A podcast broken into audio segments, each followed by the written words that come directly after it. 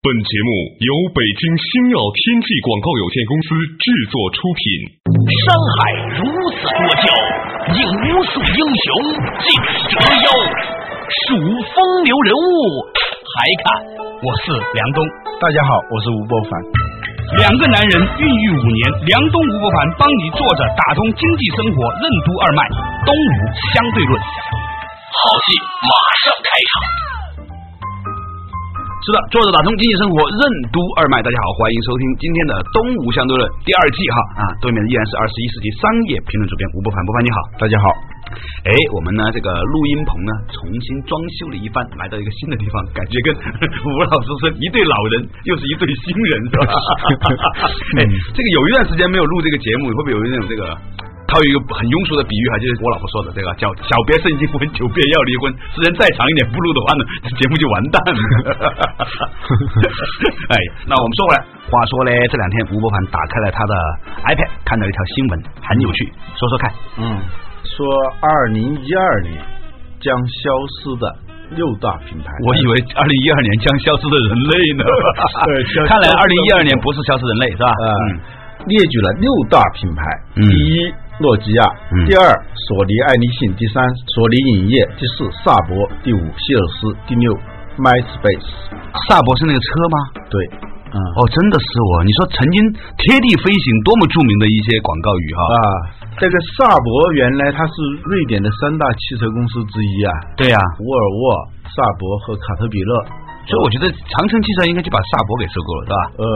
萨博是一家制造飞机发动机的公司嘛，跟宝马是一样的。对宝马的那 logo 就是个螺旋桨啊啊萨博呢也是做飞机发动机的，所以它的广告语叫贴地飞行啊。嗯对，有人预言它二零一二将会消失。当然，最让人吃惊的是诺基亚排在排名第一位啊，排名第一位。这会不会是有一种商业上的这种陷害啊？我觉得诺基亚活得还可以嘛，基本上也做了一些长得很像 iPhone 的手机了。诺基亚领先成为2012年即将消失的六大品牌之一。是什么让诺基亚步入了有史以来最寒冷的冬天？什么是诺基亚的产品哲学？比消费者更了解消费者的成品思维有什么局限？为什么说网络社会聚合互联的消费者主权会令生产厂商丧失知识优势？欢迎收听《动物相对论》，本期话题：诺基亚的2012。关于诺基亚的传说呢，最近是非常多，有的说它会被微软收购啊，有的说是它会被 HTC 收购，因为 HTC 的市值已经超过诺基亚了，这个是有点不可思议的。对呀，HTC 到哎底是个哪里的公司啊多？普达是台湾的，中国台湾的一家公司，王永庆的女儿王雪红掌管的一家公司，哦啊，它叫宏达电。原来呢，我们中国人都知道有个品牌叫多普达，啊，就生产多普达的那家公司，它近年来增长的非常的快，嗯呃，市值一下就超过了诺基亚。这个倒是很让我吃惊哈，因为啊我觉得诺基亚在我心目当中一度哦很长的一段时间是最优秀的品牌之一。对呀、而且是长我们新兴市场国家的这个志气嘛，五百二十万人口的一个小国，嗯产生了那么一家世界级的公司。我们节目里头以前讲过，它的几次复兴啊，都是商业市场经典的案例。嗯诺基亚和三星都属于这种特别小的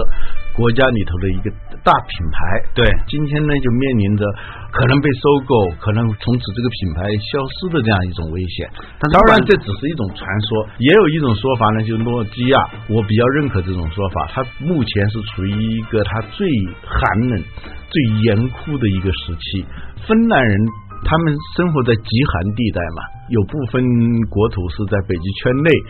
有极昼极夜的那种现象，所以冬天特别漫长的民族啊，它耐性特别长，嗯嗯，差不多半年的时间是冬天，能够熬过去。所以呢，你不要低估他的那种忍耐力，嗯他那种过冬的能力。嗯啊、不管怎么样吧，诺基亚它不如以前风光了，对而且这个跌幅是非常的大。有一个数据就是上半年的统计，苹果手机在整个手机市场上，它的销售量只占到百分之五，啊就市场上的一百部手机，只有五部是苹果的。对，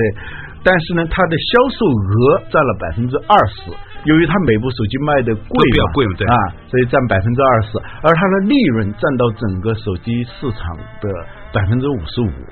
诺基亚呢，可能是倒过来的，嗯它的市场份额呢，虽然到不了百分之五十五，还是非常大的。它的销售额呢，就低得多了。嗯然后利润呢就更低了，它是嗯倒过来。好的这个结构应该就像苹果这样嘛，嗯，产品数量不多，但是它销售额占到很大的一个份额，利润占更大的一个份额。嗯，我就在想，这个诺基亚是怎么会走到今天这一步的？这个问题大家已经问了好久了。嗯我一直在思考这个问题，逐渐的想出一点眉目来了。啊，你跟我们分享一下，你怎么看待诺基亚会成为今天这样的？我觉得这里面肯定蕴含了某一种的有趣的变化之道。嗯，这个诺基亚呢是一家受人尊敬的公司。首先呢，它的受人尊敬之处呢是它的产品哲学。嗯它是一个什么样的产品哲学呢？就是以最稳定的质量、最简单的使用方法、最多的用途，把这样一个产品呈现给你。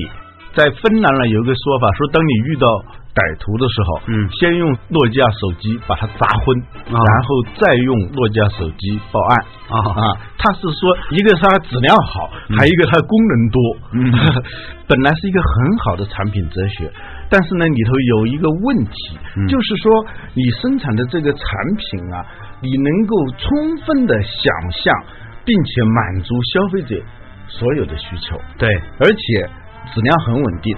这是一个什么样的思维呢？这是一个成品思维。什么叫成品思维？就是我把这个东西给你了，它就是这个样子，你对不用再增加什么，不用再减少什么，我生产什么样，你就是怎么来使用这样一个产品。嗯，其实它背后的暗含的一个哲学就是我比你聪明，嗯，它我是一能个够给你你能够想象不到的更好的东西了。它比消费者更能了解消费者。对，这一点呢，在过去本来是无没可错的无可置疑的因为。他有一堆专家嘛，你只是一个消费者而已嘛，对吧？对对对。但是呢，现在问题就来了。嗯德鲁克曾经提出一个叫“知识工人”、对“知识生产者”啊，knowledge work， work。嗯，我觉得应该还有一个对等的概念，叫 knowledge 嗯 consumer，、知识消费者。嗯过去是没有的。嗯过去我们使用者跟生产者之间的知识和信息都是不对称的。对，现在就不太一样了，你很难说一个生产厂商他的知识优势就完完全全高出消费者的这种知识优势。尤其是消费者，他不是一个人，他是一堆人的时候，对，这个人在这个地方比你高一点儿，那个人在那个地方高一点儿。本来呢，他们也是分散的，对但是当他们把所有这个人的这点优势、那个人的优势，如果有个方法能集成到一个地方的时候，那么他所显现出来的消费者集体而涌现出来的优势，那就很恐怖啊！这就是凯文·凯利说的那种力量很单薄的机器和人，一旦通过一个网络连接起来的时候，它就会产生一种令人恐惧的力量。嗯尼尼克斯就是这样产生的，对并不是说最早做尼尼克斯那个人有多厉害，是他做了那么一个尼尼克斯的软件，很简陋，嗯很初级，但是他把它放在网上的时候，所有的程序员。都可以在这个上头添砖加瓦，一下子几年的时间就聚集了十七万，后来就越来越多了。你想想，全世界几十万、上百万的工程师，不断的在改进这样一个产品的时候，哪一个公司能够拥有一百万的工程师啊？是不可能的嘛。对，但是呢，由于网络社会的来临，所谓的消费者主权不仅仅是说他在消费者权益上的主权，而且在知识上的主权不仅仅是在于消费者个人的知识和能力，而是消费者作为一个整体，它互联互通的时候，就产生了一种知识的巨量的涌现的时候，嗯那么厂商和消费者之间的那种知识优势可能就不存在了。对，这是一个很有意思的一个现象。以前呢，所谓做企业是干什么呢？我花了很多的时间，把一群优秀的人聚集在一起，嗯生产出了比一般的消费者要聪明的东西。你干不出来，我又干得出来，而且我又便宜啊！嗯最后呢，我能够把东西卖给你。对我生产的东西呢，一个是集中了大量的知识、资金的资源，对，你这些小公司、个人就没法跟它相比。对还有一个它有一个规模效应，它有一个品牌效应等等，使得公司作为一个生产中心，它具有巨大的竞争能力和市场主权。对，现在我们要讲的问题就是，今天世界开始发生了一个非常重要的变化。嗯这个变化就是这一些很聪明的消费者们，他们以前是割裂的，但是今天他们都被联系到了一起。嗯他们不仅仅要消费这个商品，而且还要对这个产品指手画脚，还说我也有办法让你这个地方好一点点。另外一个人说我在那个地方好一点点。关键他们最后还互相认识了，形成了一个合力。哇，这个地方很恐怖啊了。这里头呢，就从成本收益来分析的话，第一个它的成本非常的低，对没有成本，不需要谁来给他们发工资，他们就在做这件事情。对他用的不爽嘛，他就想意啊见嘛啊。这就像危机的方式嘛。嗯第二个，它的收益非常的大，因为你一个公司就像微软这样的大的软件公司，你能聚集两万名工程师，那就相当不错了。你能到二十万吗？你能到一百万吗？所以公司不可能按照这样一个速度不断的来扩张它的规模，但是在网上，比如说手机用户或者是微博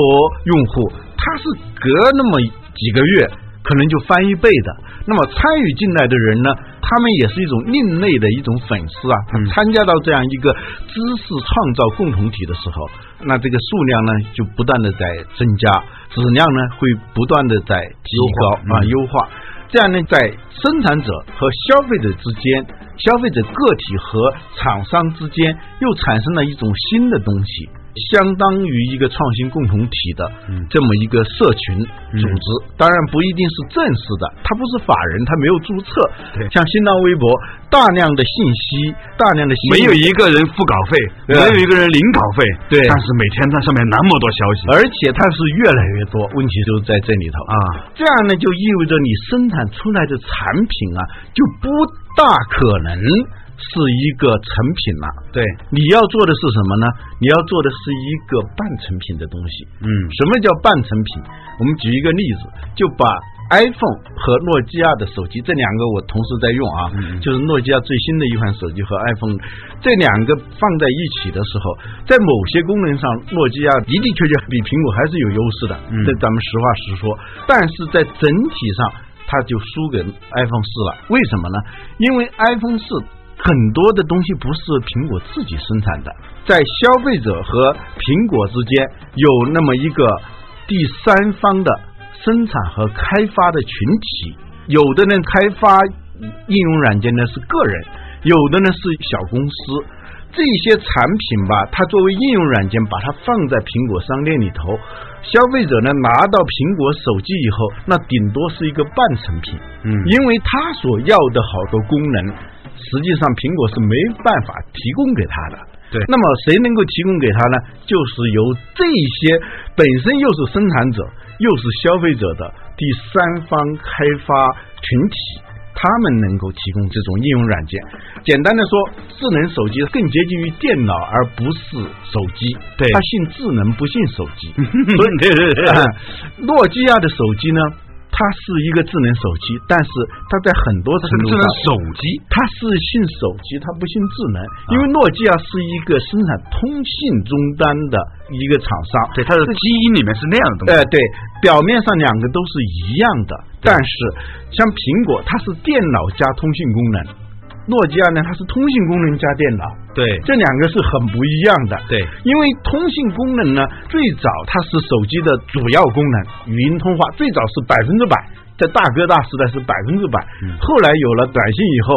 语音通话功能占的功能份额它就。变小了，后来呢，功能越加越多的时候，语音通话功能只占一个非常小的一个部分了。嗯比如说苹果出过一个产品，现在还在卖，叫 iTouch。对，就是一个没有通信功能的一个 iPhone 呃 一个 iPhone 是吧？稍事休息，马上继续回来。为什么说同样是智能手机，苹果是在电脑上加通信功能，而诺基亚是在通信功能上加电脑？IP 企业的经营风险为什么很大一部分来自于行业本身的风险？为什么说现在的手机生产已经从成品时代进入到了半成品时代？苹苹果手机是如何兼备大规模生产和量身定制两种相互矛盾的特性呢？欢迎收听《东吴相对论》，本期话题：诺基亚的二零一二。最后打通经济生活任督二脉，大家好，欢迎继续回来《东吴相对论》。刚才呢，跟老吴呢讲到一个话题啊，说诺基亚呢可能是二零一二年会消失的品牌，原因是什么呢？是因为呢诺基亚呢太聪明了，它是一个生产手机的公司，所以它的手机通信功能呢做得很强。但是呢，它现在竞争对手呢不是生产手机出身的，是一个生产电脑出身的一个公司，就是苹果电脑公司。那么这家公司现在已经不叫苹果电脑公司，叫苹果公司呢，嗯它做的东西呢是在微型版的电脑上面加了通信功能。嗯所以呢，苹果手机的这个通话功能其实总是很掉链子。我经常用 iPhone 的时候啊，信号不好的，嗯，苹果是一推向市场就出大问题吧？对啊就通话功能。后来那个 iTouch 啊，有点滑稽的一个功能，就是你要买一个叫什么苹果皮，往上头一套，这个 iTouch 就可以打电话了。这说明什么？语音通话已经嗯变成一个智能手机的一个周边功能了。苹果皮跟苹果没关系，是一个山寨的东西啊。呃， 苹果公司很恼火这个事 情。他就说这个技术上的可能嘛，一个插件把它放在那个上头，它就可以变成一个手机了。对这就进一步说明，所谓智能手机，它本质上信智能不信手机，信电脑不信手机。嗯，诺基亚的操作系统它叫塞班嘛，原来是基于一个通信终端，加上一些计算机的功能，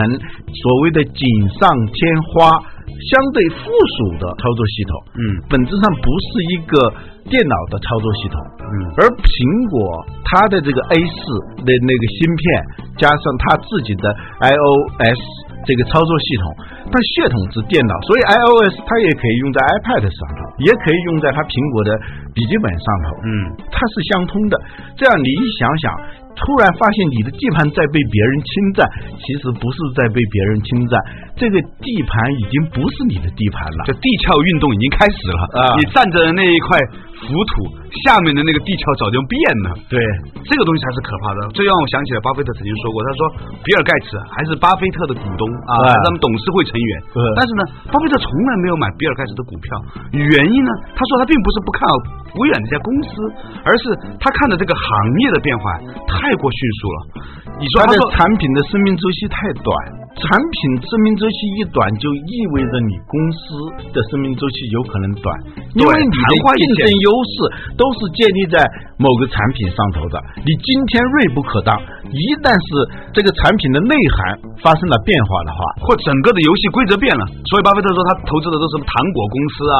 刀片公司啊，这些东西一百年前都这个样子，现在还这样，啊一百年之后还这样一。百年都都差不多啊，都差不多。我估计他最危险的就公司就是饮这种料嘛，糖果啊这一类，就是跟人类的日常生活日常生活，它永远不会变的。顶多是从碳酸饮料变成非碳酸饮料。对但是这个游戏规则后面这个东西还是一样的，人总是要喝水嘛，是吧？嗯嗯啊，所以你看他投资的那个汽水公司，后来也生产一些非汽水的东西，嗯还生产水，还生产果汁、生产茶什么的。它的这个主题是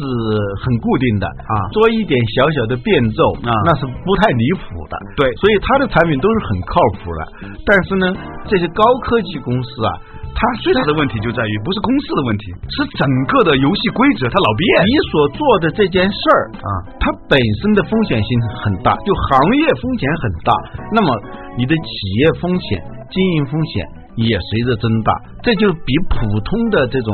只是从企业风险上来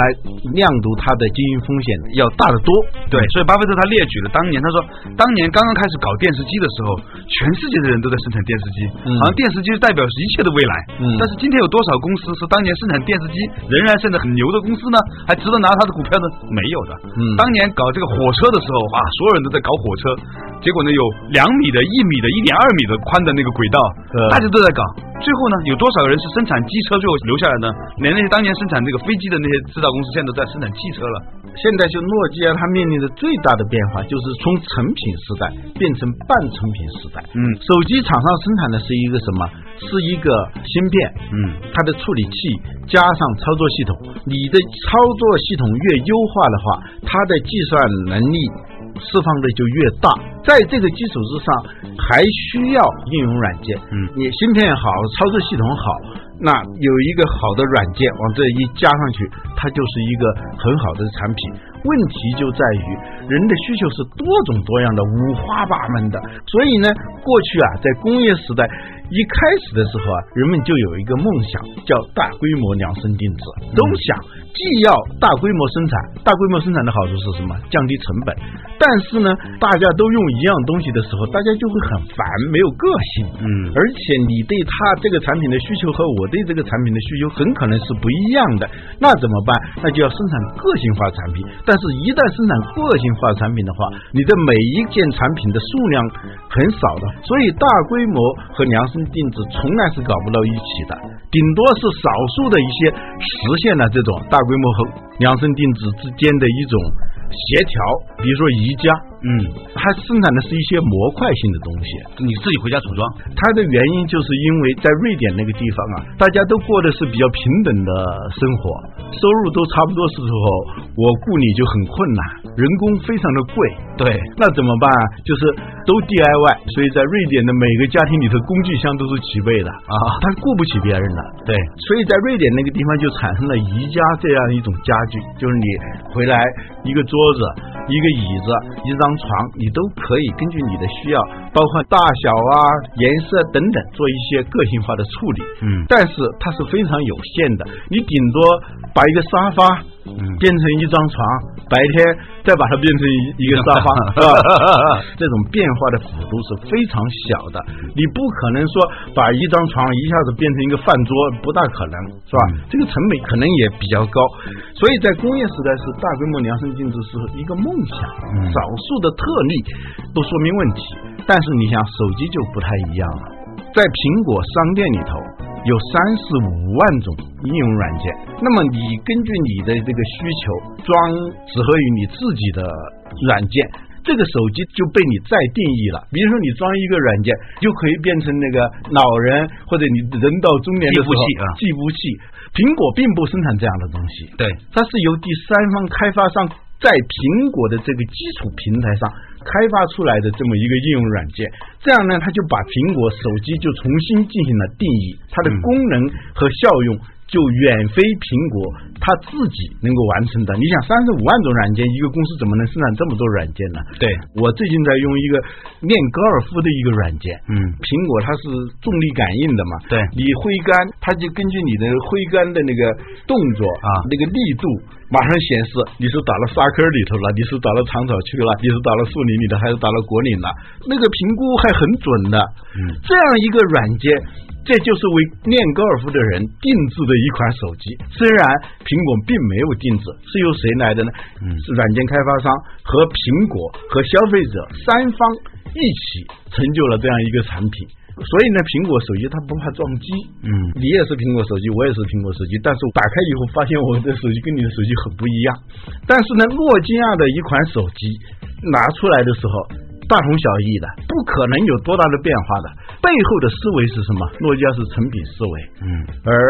苹果就是半成品思维。啊，换句话来说呢，就是以前我们在电视节目里面国学堂的时候也讨论过这个问题，它是一个控制和非控制的思维。嗯我控制你要怎么用我的手机，嗯说我不控制你，我只给你一部分的基础，你自己去选择应该怎么用它，自己去寻找合适的应用软件，那应用软件在寻找你，于是呢，它就有了一个很有趣的一种开放式的思维方式。它像一块田，在这个土地上长什么东西，嗯来盖什么房子，种什么庄稼，嗯那不是由他来管的事情。如果是一个城市，只保证它的煤电水。它的道路交通这些最基础的设施，这相当于芯片和操作系统，它做到最优化。像一个城市，不是一下雨就水漫金山了，嗯，第只要大部分解决好。对对，地下系统解决好，交通解决好，这个高楼一定会有人来盖的。对呃别搞得那个高楼盖了半天，一下子都给淹了，是吧？对，政府应该解决地下的问题，啊对因为看不见，开发商去解决地上问题，嗯因为它可以卖，是吧那、嗯？现在搞反了，呃这里是 这种思路啊，好像只属于智能手机这个行业，其实不是。在整个互联网，在通信领域，现在已经成为一种趋势。对比如说我们以前讲的 Facebook，对苹果手机这个事情啊，让我想起了以前的我们谈讨论的故事，说当年呢，在嬉皮士年代的时候呢，约翰涅龙也好啊，乔布斯也好啊，还有那个写《第五项修炼》的那个叫什么彼得圣啊，彼吉得圣吉也好，他们都跑到印度去学习所谓东方神秘主义精神嘛，嗯啊嗯，然后呢，其实我相信他们在那里感受了一个东西，这个东西呢是当年玄奘和尚带回给唐太宗一样的东西，嗯这个东西叫做无界，嗯就是没有界限的观念，嗯，没有界限的观万念法叫为实，对，就唯识，它是一空性的。嗯我们以前听到这个词，觉得很遥远，觉得悬而又悬，摸不到头脑。今天我们可以看来，为什么唐朝成为了当时的那样的一个大帝国？当时呢，玄奘呢告诉了唐太宗说，在中国以外的西南角有那么一群人，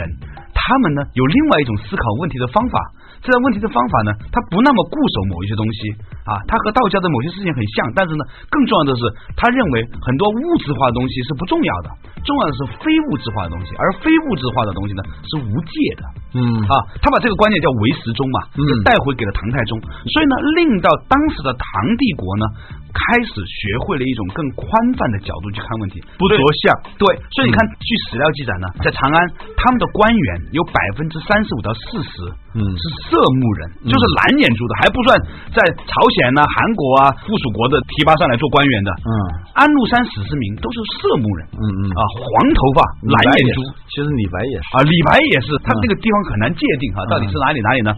但是不管说它属于当时的中国，还是属于当时的吉尔吉斯斯坦，不重要，重要是说当时的唐朝所在的大唐帝国呢，它用一种开放、兼容的心态去面对所有的文化冲突。整个长安其实是一个开放平台。对，然后所有的文化